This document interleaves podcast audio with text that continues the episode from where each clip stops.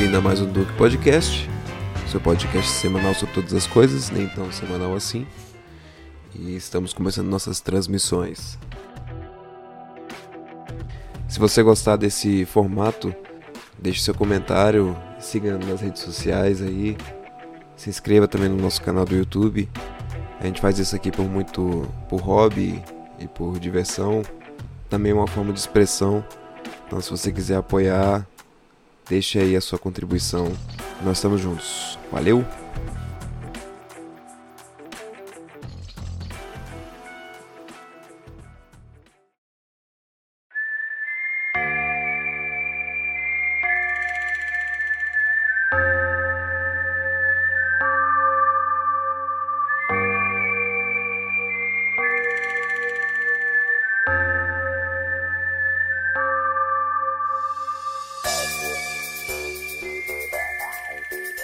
Essa semana saiu o filme novo do Tarantino.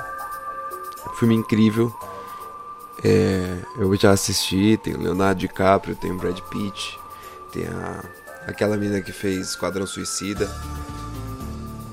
E eu senti que existe ainda Tarantino, mas não é tão bom quanto os outros filmes, eu acredito. Mas não é tão, também ruim. É um filme diferente, é um filme de comédia.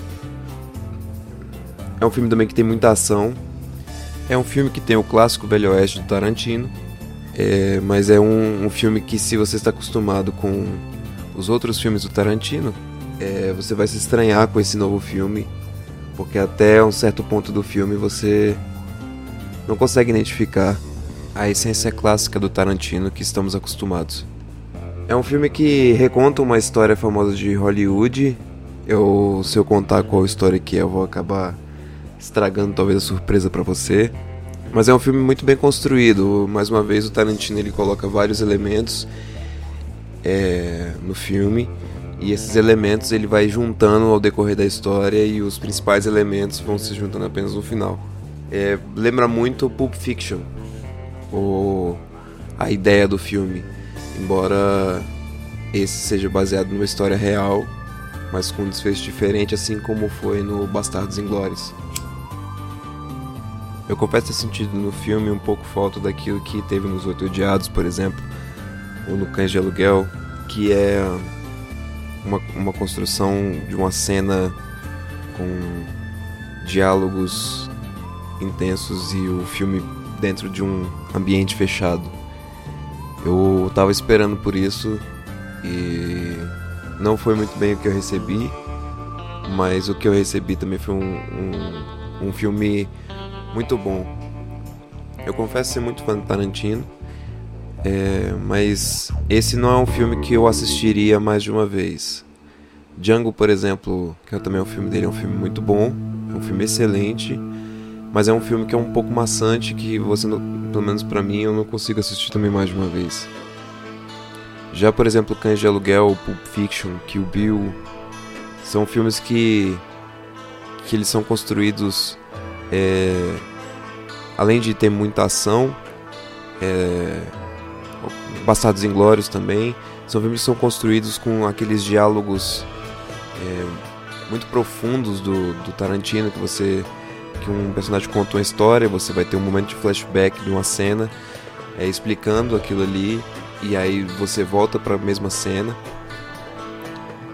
E uma, uma, uma cena inesquecível para mim é dos Bastardos Inglórios, a cena do bar, em que você tem um, uma reunião marcada é, com uma espiã.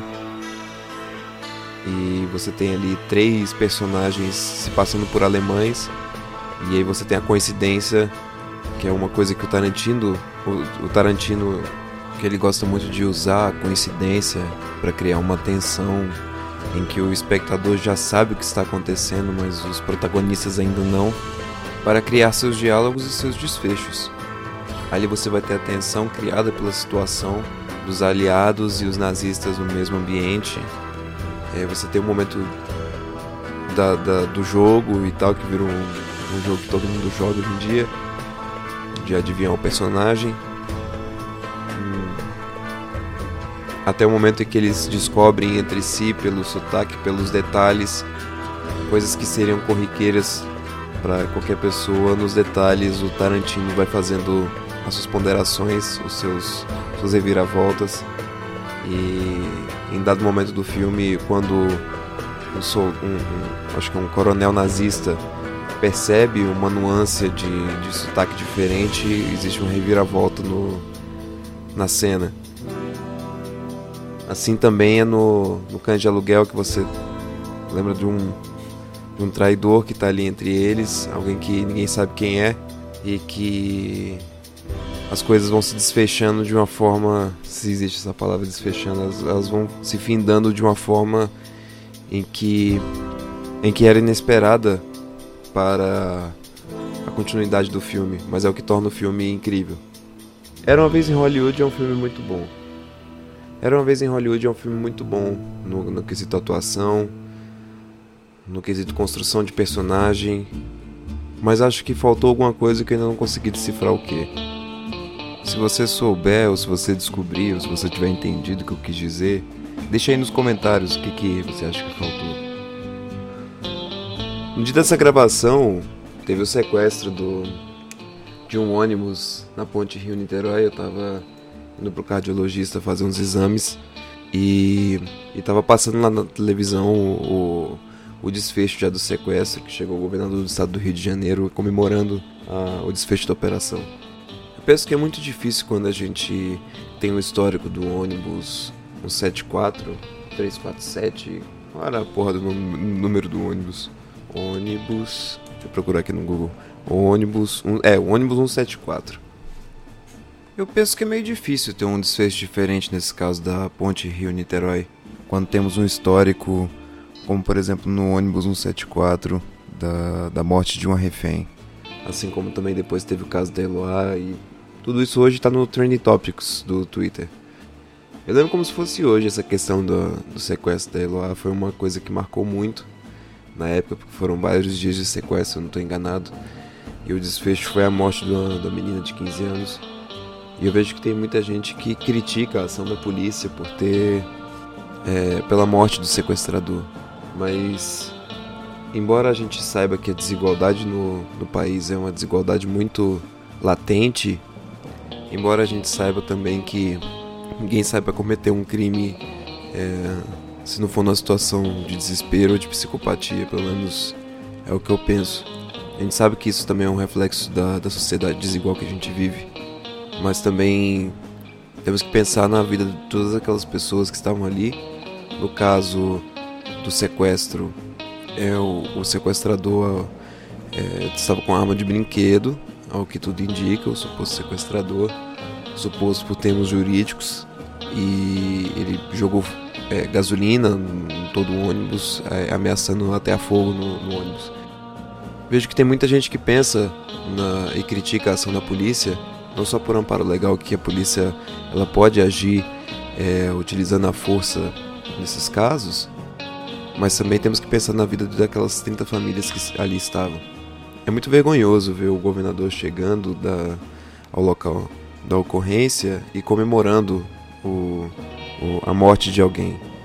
Mas é compreensível.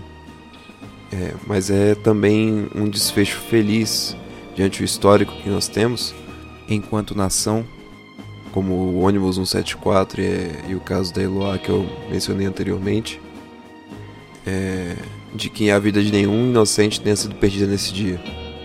Eu não me sinto confortável em comemorar a morte do sequestrador, mas eu fico aliviado porque às vezes porque às vezes alguém que estava ali saiu brigado com o namorado, com a esposa, com o filho, com o pai e pôde voltar para casa e dar um abraço nessa pessoa. Às vezes é, não, não, é impossível saber, eu nunca, nunca passei por esse tipo de situação. Então é impossível saber o que passa na mente de uma pessoa que está sofrendo esse tipo de situação. Mas eu vejo que eu vejo que graças a Deus é tudo certo é, para as pessoas que que puderam sobreviver e que a oportunidade em que a polícia encontrou de neutralizar, né, como se utiliza nos termos das operações militares, o suspeito tenha salvado a vida de todas as outras pessoas. Espero também que Deus conforte a, a família da pessoa e que o mundo e o nosso país possa ser também um dia um, um lugar um pouco mais igual. Esse podcast foi num formato diferente, foi até mais um desabafo do que um podcast.